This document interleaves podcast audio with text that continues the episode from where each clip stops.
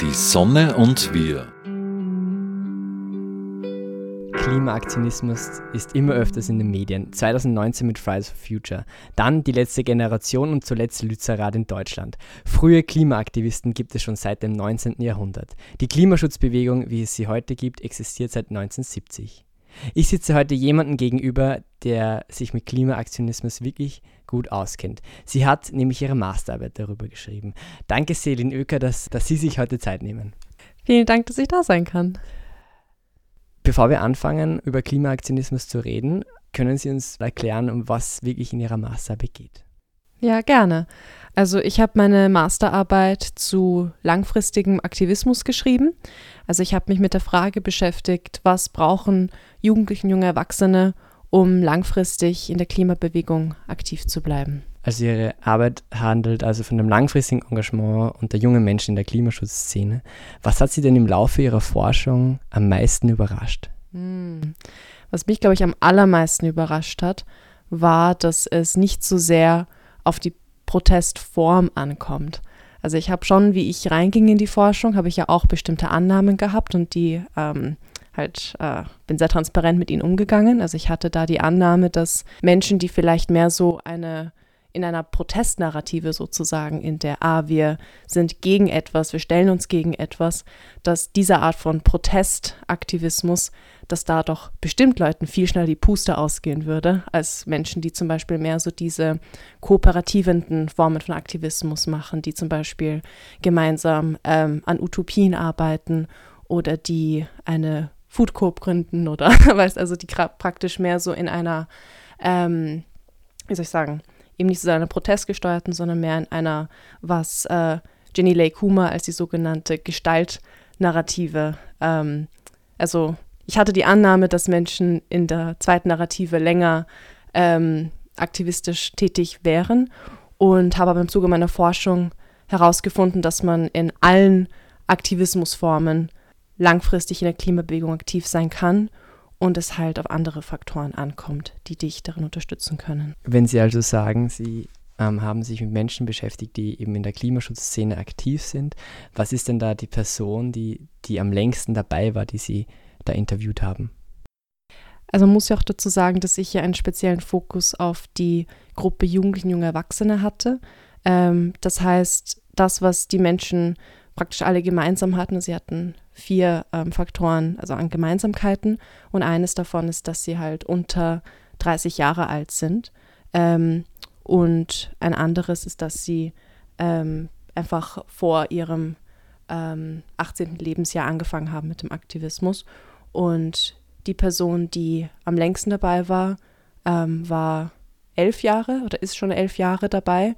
Und ähm, damit es auch eine gewisse Aussagekraft hat, ab wann man praktisch schon gewisse Erfahrungen gemacht hat, wo man vielleicht schon wegbrechen würde und nicht, habe ich als äh, Limit gesetzt, dass sie eben mindestens drei Jahre schon dabei sein mussten. Also die Menschen, die ich interviewt hatte, waren alle unter 30, seit mindestens seit also drei Jahren dabei, haben als Jugendliche angefangen. Und da hat die Person, die am kürzesten dabei war, war eben drei Jahre und am längsten schon elf Jahre dabei bevor wir zum Ergebnis der Masterarbeit kommen, was heißt denn dabei sein oder dabei bleiben? Wie ist, haben Sie das denn definiert?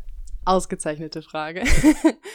ähm, ich habe das im Zuge meiner Masterarbeit definiert als ähm, an Projekten innerhalb, also an Projekten beteiligt zu sein, die mit dem Klimaschutz ähm, explizit zu tun haben, weil man kann ja, also der Klimaschutz ist ja sehr breit gefächert und man kann mit vielen Themen daran andocken und ähm, solange die Personen an Projekten beteiligt waren, die auf die ein oder andere Art eine explizite Verbindung zum Klimaschutz aufgebaut hat, ähm, war das, was als dabei gedacht war. Also es war bewusst auch breit genug gewählt, da die Realität ja auch des Klimaaktivismus sehr ähm, heterogen ist. Warum ist es schwierig, lang Klimaaktivist zu sein? Also es gibt sehr viele Faktoren, die da mit reinspielen, also an Hürden sozusagen. Es gibt so zwei Seiten der Medaille. Man kann sich jetzt von einer Forschungsperspektive die Frage stellen, die, die gehen, warum gehen sie? Ähm, oder die, die bleiben, warum bleiben sie? Und ich habe mich in meiner Forschung auf die zweite Frage konzentriert. Also ähm, wenn ich dir jetzt Faktoren nennen würde, warum Menschen gehen oder warum es ihnen, was ihnen schwerfällt, würde ich dir gerade mehr aus meinem Bauch heraus antworten, meiner privaten Erfahrung als, als also meine Beobachtung ist, dass ähm, es sind so verschiedene ähm, Sachen. Das eine ist natürlich auch, dass es mental sehr fordernd ist, also je nachdem auch, was du machst.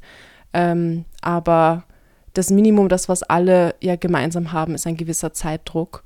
Also das, was die Klimabewegung unterscheidet von anderen sozialen Bewegungen, wie zum Beispiel die verschiedenen Wellen im Feminismus oder ähm, also ja, verschiedenste andere Bewegungen, ist, dass wir halt wirklich einen Wettlauf gegen die Zeit haben und dadurch ja auch ein ganz spezieller Druck auch entsteht.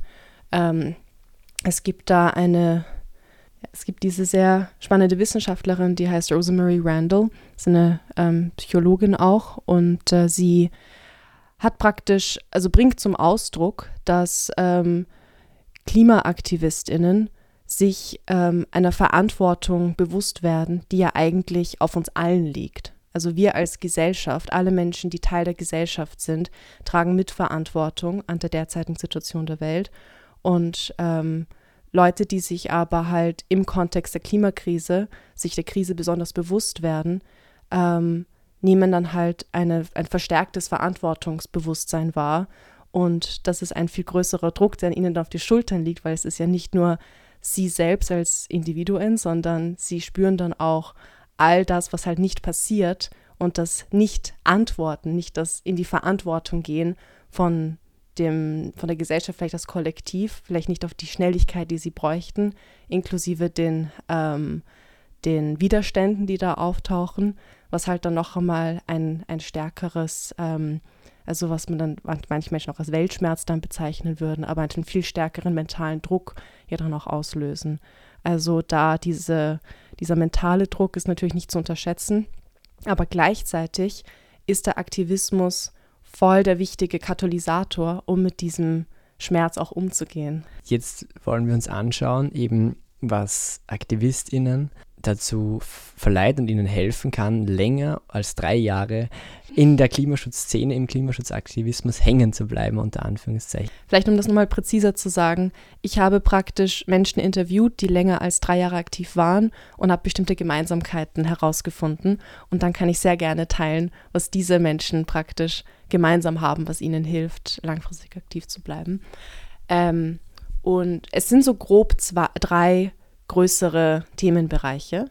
Ähm, das erste davon ist, was ich äh, Wirkmächtigkeit nenne, also ein Gefühl von, ähm, das ist auch so ein tolles Wort im Deutschen, das kann man im Englischen gar nicht so sehr übersetzen, aber ein Gefühl von, von Macht aufgrund der Tatsache, dass man etwas tut, was man als wirkungsvoll empfindet, also wirkmächtig für sich fühlen.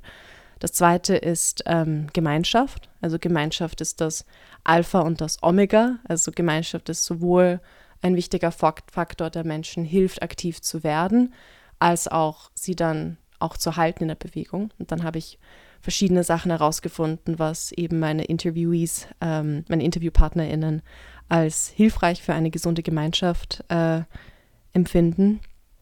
Und das dritte ist dann auch ähm, ich habe es dann so genannt, Aktivismus als Reise. das kann man auch auslegen als ähm, eine gewisse Flexibilität in seinem Verständnis von Aktivismus zu halten haben, dass Veränderungen integriert werden.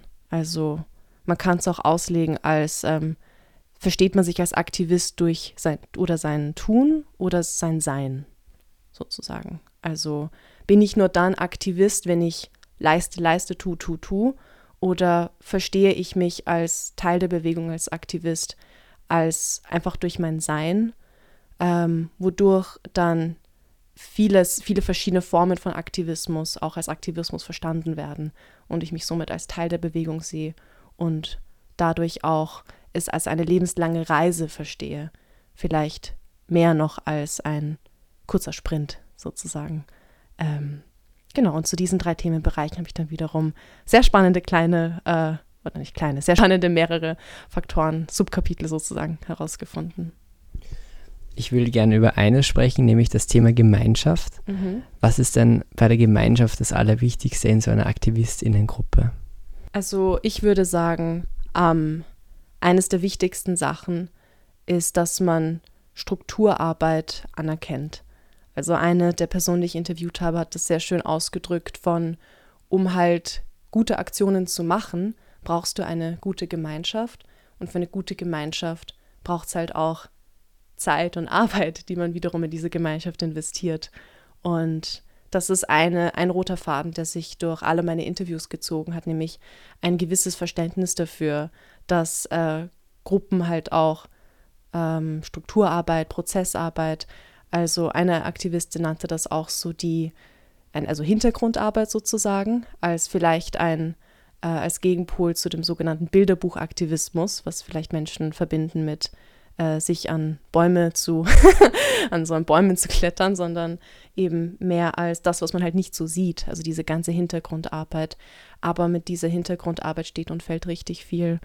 Und ähm, einfach so, ja, dass eine gesunde Gruppendynamik halt kein fixer Zustand ist, sondern ähm, aus sehr vielen Prozessen besteht und auch eine gewisse Bereitschaft zu haben, sich auf diese Prozesse auch ähm, dann einzulassen.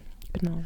Um diese gesunde Gruppendynamik aufrechtzuerhalten, empfehlen Sie Aktivistinnen, einen Check-in vor dem Treffen zu machen. Sollen jetzt Klimaaktivisten doch fliegen?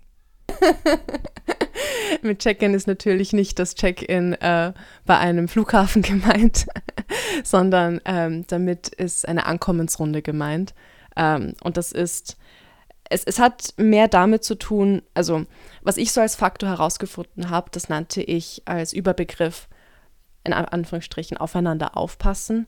Ähm, und das bedeutet unter anderem auch, ähm, füreinander Raum zu halten und anzuerkennen, dass man auch ein Mensch ist, so außerhalb vom, vom Arbeiten. Ähm, das kennt man auch im Arbeitskontext, bei einem Meeting, so eine Einkommensrunde. Ähm, und das ist, ist halt wirklich so ein, so ein ganz kleiner Tipp. Also ähm, das lässt sich sehr leicht äh, einführen. Ähm, aber statt dass man zusammenkommt und dann gleich sich in die Arbeit stürzt, sich einfach mal Zeit zu nehmen, miteinander so eine kurze Ankommensrunde zu machen mit, hey, wie bist du eigentlich gerade da? Was geht bei dir gerade ab?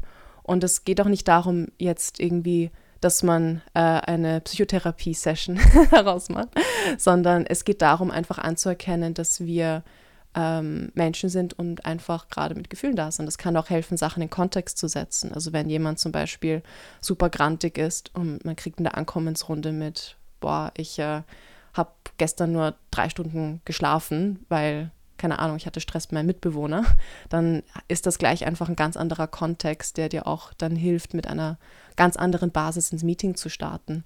Und ähm, einer der Menschen, die ich interviewt hatte, hat das auch sehr witzig zum Ausdruck gebracht. So, er dachte so in seinen eigenen Worten anfangs, was bringt es mir, wenn ich jetzt höre, was alle gestern zum Mittagessen hatten, sozusagen, überspitzt gesagt. Und dann aber auch anerkennen, ja, aber das bringt aber schon voll was, weil es einfach hilft, zu entschleunigen auch und eben nicht so in dieses Arbeit, Arbeit, Arbeit, Arbeit-Modus zu kommen, was schneller mal passieren kann in einer aktivistischen Gruppe, jetzt egal in welcher welche Form von Aktivismus du machst, auch wenn du jetzt nur ein Straßenfest organisierst ähm, und nicht irgendeinen Protest sondern es hilft so aus diesem Work, Work, Work rauszukommen und zu entschleunigen, was du genauso brauchst, einfach für ein gesundes Arbeiten, so grundsätzlich, egal ob jetzt als Klimaperson oder als, äh, weiß nicht, wenn du jetzt irgendwo in, in der For-Profit-Welt arbeiten würdest auch. Work, Work, Work kann auch dann zu einem Burnout fühlen. Aktivistinnen-Burnout ist weit verbreitet in der Klimaschutzszene vor allem. Nur wenige halten es aus ohne eines sozusagen. Was sind Ihre Erfahrungen mit Aktivistinnen-Burnout oder was können Sie empfehlen, um eben nicht in diesen dystopischen Zustand zu, zu verfallen? Es ist wichtig, dass man Aktivistinnen-Burnout nicht als ein individuelles Problem sieht, also es geht nicht darum, dass ein Mensch jetzt einfach mehr meditieren muss oder mehr Yoga machen muss, um das irgendwie zu über, ja, es ist kein, kein individuelles Ding, sondern es geht auch darum, was sind die Strukturen, ähm, nicht nur der Gesellschaft, sondern auch bei uns als Gruppe, ähm, die halt durch unsere Projekte und die Arbeit, die wir uns aufnehmen, halt zum Burnout zum Beispiel auch führen können, sozusagen. Also es geht darum, wie können wir als Gruppe gut arbeiten und auch gut Entscheidungen treffen, welche, welche Kämpfe wir uns annehmen, um halt auch in Anbetracht von den Ressourcen, die jetzt gerade realistisch in der Gruppe sind. Und das ist halt mega hart, weil wenn du halt eine Möglichkeit hast, sich ein Möglichkeitsfenster aufmacht, um was richtig Geiles zu machen, dann, ähm, dann machst du es natürlich. ähm, und es haben sich jetzt im Zuge der letzten Jahre richtig geniale Möglichkeitsfenster auch aufgetan, wo die ja auch die ganze Klimabewegung total ähm, beflügelt haben. Ähm, und es geht halt auch darum zu verstehen, ist das, was ich jetzt gerade, ein Sprint oder ein Marathon? Weil mit wenig personellen Ressourcen richtig viel Arbeit zu machen, geht halt gut für einen Sprint. Und es geht auch gut, wenn es eine Deadline gibt. Zum Beispiel, es gibt diesen weltweiten Klimastreik an genau dem Datum. Ähm, aber wenn es jetzt zum Beispiel darum geht, äh, irgendetwas zu machen, was vielleicht gar keine Deadline hat, ich denke jetzt zum Beispiel an ähm, Besetzungen, die ja auch passiert sind, wo es ja eben bewusst keine Deadline gibt, sozusagen, bis man halt irgendwann geräumt wird, ähm, dann kommt halt dieses Thema noch viel mehr auf von den personellen Ressourcen. Und voll, es geht halt auch darum, so in der Gruppe zu reflektieren, wie können wir eine Gruppe-Gruppenstruktur schaffen, die halt die Arbeit möglichst gut auf vielen Schultern verteilt damit es nicht auf einigen wenigen hängen bleibt, die dann halt voll im Burnout landen, sozusagen. Und das ist halt wirklich hart, weil je wenig Leute das sind, desto schwieriger ist es ja dann auch zu gehen, weil vielleicht irgendwann das ganze Projekt dann nur mehr auf einer Handvoll Leute ist und wie so Beine von einem Tisch, wenn dann plötzlich ein Tischbein ist, irgendwann kippt es halt um. Aber ähm, und das ist halt genau das, worauf ich hinaus war, oder das auch, was ich in meiner Arbeit herausgefunden habe, dass, wenn wir uns jetzt nur auf dieses Thema Gemeinschaft konzentrieren, ähm, genau es auf so viel mehr ankommt. Also ich habe zum Beispiel auch herausgefunden, dass ähm, dieses Thema von Co-Kreation und gemeinsam Entscheidungen treffen, dass es auf eine Art beides braucht. Dass es eine Möglichkeit braucht, dass man als Gruppe gemeinsam ähm, Entscheidungen treffen kann und es aber auch wichtig ist, Systeme zu haben, die es halt auch möglichst effektiv machen, sozusagen. Also eben eine, eine gute Struktur. Ähm, aber ein Vorteil davon, wenn Menschen halt mit eingebunden sind und mit kreieren können am Projekt, wenn das so eine Art, ähm, wenn man so an der Schwarmintelligenz anzapfen kann, sozusagen, ist halt auch, dass dann möglichst viele Menschen auch eine sehr hohe Verbundenheit zum, zum Thema haben. Und das ist halt auch ein, eines der Dinge mit Burnout, dass Burnout nicht nur durch jetzt richtig viel Arbeit passiert, sondern auch ähm, indem man sich, also indem man auch die sich für Sachen einsetzt, wenn man, für die man dann nicht wirklich einsteht, an die man nicht wirklich glaubt. Also ich habe auch schon mal die Erfahrung gemacht, dass ich etwas getan habe, weil irgendwas von mir gesagt hat, ja, das macht jetzt irgendwie Sinn oder ich sollte das machen, aber mein Herz hat nicht wirklich daran geglaubt. Und das ist halt auch sehr toxisch. Und das ist aber auch Teil von deiner Reise als Aktivist oder Aktivistin, weil du lernst halt richtig viel dazu. Du lernst in verschiedensten Themenbereichen immer wie ganz viele, wie so ganz viele Puzzlestücke kriegst du so zusammen, wie du die Welt so schrittweise besser verstehst. Und es geht darum, jedes Puzzlestück, das du halt dazu holst, irgendwie sinnvoll in deinen Aktivismus zu integrieren, damit halt ähm, das, was du als sinnvoll empfindest, sich auch in dem ausdrückt, in dem, was du tust. Und dadurch ist das halt, ist jetzt das Thema Burnout nicht nur eine Frage von, ähm, wie viel Arbeit gibt es auf wie viele Leute, sondern es ist auch eine Frage von, ähm, gibt es eine Möglichkeit, auch das Projekt so zu steuern, dass halt neue Wissensimpulse oder Ideen auch sinnvoll integriert werden können.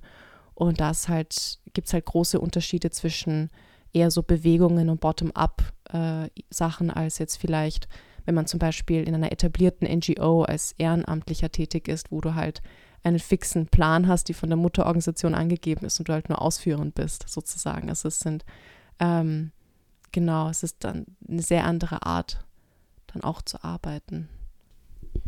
Jetzt haben wir schon sehr viel über Klimaaktionismus gesprochen. Sie sind ähm, neben einer WU-Master-Absolventin auch selber Klimaaktivistin, zumindest gewesen, seitdem sie 18 sind schon. Wie sehr hat sich Ihr Blick auf Aktionismus durch die Masterarbeit verändert? Ich habe eher das Gefühl, dass meine Masterarbeit mir geholfen hat.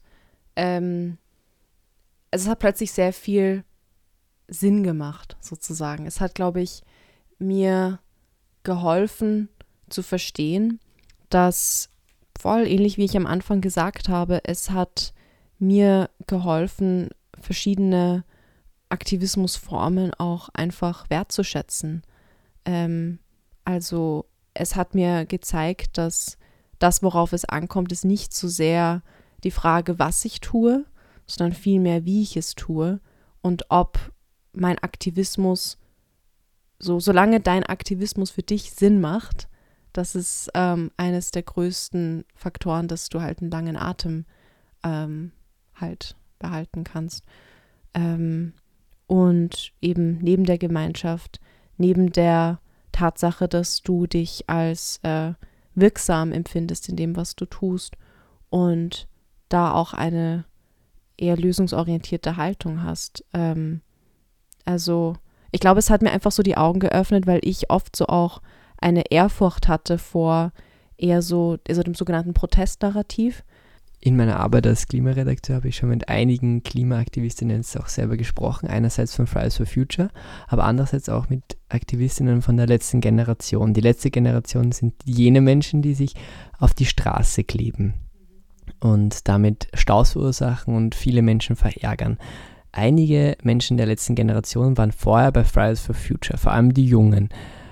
Wie kann das begründet werden? Ist das eine gute Veränderung in Ihren Augen? Ich könnte jetzt schwer beurteilen, welche Auswirkungen das jetzt gesamtgesellschaftlich hat. Also wie es jetzt für die Klimabewegung gesprochen, ähm, ob diese, also dieser Schwung hin zu ähm, der letzten Generation, ob das jetzt, also was es praktisch gesamtgesellschaftlich bedeutet, kann ich nicht beurteilen, weil das nicht mein Fokusschwerpunkt war. Mein Fokusschwerpunkt war halt runtergebrochen auf die einzelnen AktivistInnen. Was brauchen sie, damit sie halt ähm, langfristig dabei sind. Und da ist es halt auch, was ich herausgefunden habe in meinen Interviews, was alle so gemeinsam haben, ist, dass sie, dass alle Aktivisten irgendwann einmal an einem Punkt kamen, wo sie manche Formen von Aktivismus als sinnvoller empfanden als andere. Und es geht halt in alle Richtungen. Also es gibt manche AktivistInnen, die dann zum Beispiel mehr so im Bereich nachhaltige Entwicklung, ähm, die zum Beispiel mit Banken zusammenarbeiten wollen und andere, die das halt vehement ablehnen, sozusagen. Und auf eine gewisse Art würde ich sogar argumentieren, dass ähm, es auch verschiedene, verschiedene Ansätze auch braucht in der Klimabewegung. Ähm, und was meine, also die meine InterviewpartnerInnen halt gemeinsam hatten, was ihnen dann auch geholfen hat, lange dabei zu sein, eine Klimabewegung, ist auch diese Abgrenzungen zu machen. Also, dass sie, sobald sie gemerkt haben, egal jetzt in welcher Organisation sie waren, und ich habe halt ähm, fünf Menschen interviewt, die in insgesamt neun verschiedenen Organisationen tätig waren, in einem Zeitraum von bis zu elf Jahren. Ähm, und sie alle hatten irgendwann einmal bei irgendeiner Organisation die Erfahrung, dass sie sich nicht als wirksam darin erlebt haben, egal aus welchen Gründen. Und da eine Entscheidung zu treffen, ich verlasse diese Organisation und gehe zu einer anderen, wo ich mich als wirksamer empfinde, war ein wichtiger Schritt, um eben nach wie vor dieses Gefühl von Wirksamkeit und Wirkmächtigkeit zu haben. Ähm, jetzt mal grundsätzlich gesprochen. Ähm, und ob jetzt dieses Gefühl der Wirksamkeit bei der letzten Generation da ist, ich schätze, für manche Aktivistinnen wird das der Fall sein und für manche dann vielleicht auch wieder nicht und dann werden sie irgendwo anders andocken, wo es für sie es sich für, für sie als sinnvoll anfühlt, hier tätig zu sein in der Klimabewegung. Ein Aspekt, der mit dieser letzten Generation zusammenhängt, ist die Frage, wie Aktivistinnen gemessen werden sollen. Weil jetzt war es so in Deutschland, da gibt es diesen Eklat, dass zwei Klimaaktivisten der letzten Generation nach Bali geflogen sind und darum nicht zu einer Gerichtsverhandlung gekommen sind diese beiden Aktivistinnen entschuldigen, entschuldigen, diesen Flug, unter Anführungszeichen, entschuldigen den so, dass sie den als Privatpersonen gebucht haben und nicht als Klimaaktivisten.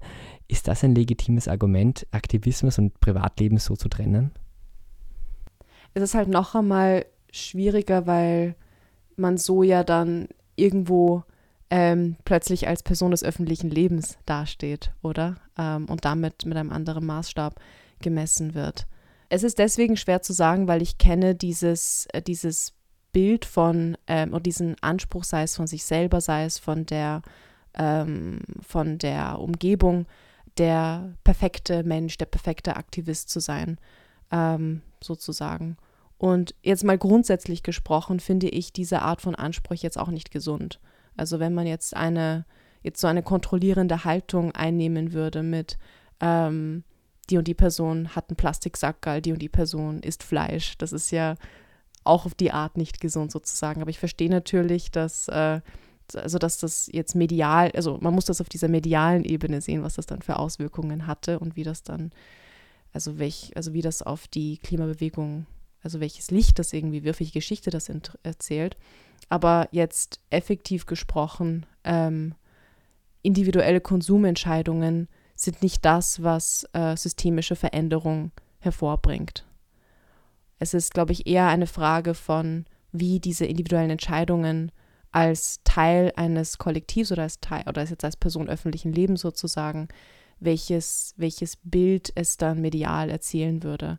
Aber man muss es schon so in diesem Kontext sehen. Es geht um Geschichten und nicht so sehr, ob jetzt zwei Personen, die nach Bali fliegen, welchen Impact das jetzt auf die Klimakrise hätte, sozusagen. Weil ich glaube, da gibt es schon viel, also ganz andere Ebenen sozusagen und ganz andere Menschen, die man da auch ankreiden könnte, die auch also viel krassere Auswirkungen sozusagen haben ähm, aufs Klima. Und ja, es ist natürlich ein, ein Spannungsfeld. Ich glaube eher, dass dieses Thema mit den Flügen also ich höre ich hör das zum ersten Mal. Ich habe diesen Diskurs jetzt nicht so mitbekommen. Ähm, aber ich kann mir schon vorstellen, dass da die Stimmen lauter werden von jenen, die sowieso versuchen, die Klimabewegung zu diskreditieren, als jetzt versuchen würden, da auch irgendetwas gegen die Klimakrise zu machen, wo ich mich dann auch frage, wie oft die KritikerInnen ja schon geflogen sind. Das sagt Celine Oeker. Danke für Ihre Zeit und für diesen spannenden Einblick in Ihre Masterarbeit, die Sie an der WU geschrieben haben. Ich wünsche den Zuhörerinnen noch einen schönen Tag. Die Sonne und wir. Die wöchentliche Sendung zum Klimaschutz wurde in Kooperation mit der Sonnenwelt entwickelt. Die Sonnenwelt in Großschönau im Waldviertel bietet auf Basis von Erd- und Menschheitsgeschichte unzählige Einblicke in die derzeitige Energieversorgung mit Öl, Gas, Kohle und Atom. Spielerisch werden die Möglichkeiten durch die Kraft der Sonne greifbar gemacht. Sie erleben zwölf übergreifende Ausstellungsthemen mit über 1100 Exponaten. Mehr dazu auf www.sonnenwelt.at. Die Sonne und wir wird im Freien Radio Freistadt produziert und auch bei folgenden freien Radios regelmäßig ausgestrahlt. Radio Froh Linz, B138 Kirchdorf. Freies Radio Salzkammergut, Radio Y Hollerbrunn, Campus und City Radio St. Pölten, Radiofabrik Salzburg und Radio OP Oberpullendorf. Alle Sendungen stehen auch im Online-Archiv zur Verfügung und können auf diversen Podcast-Plattformen abonniert werden.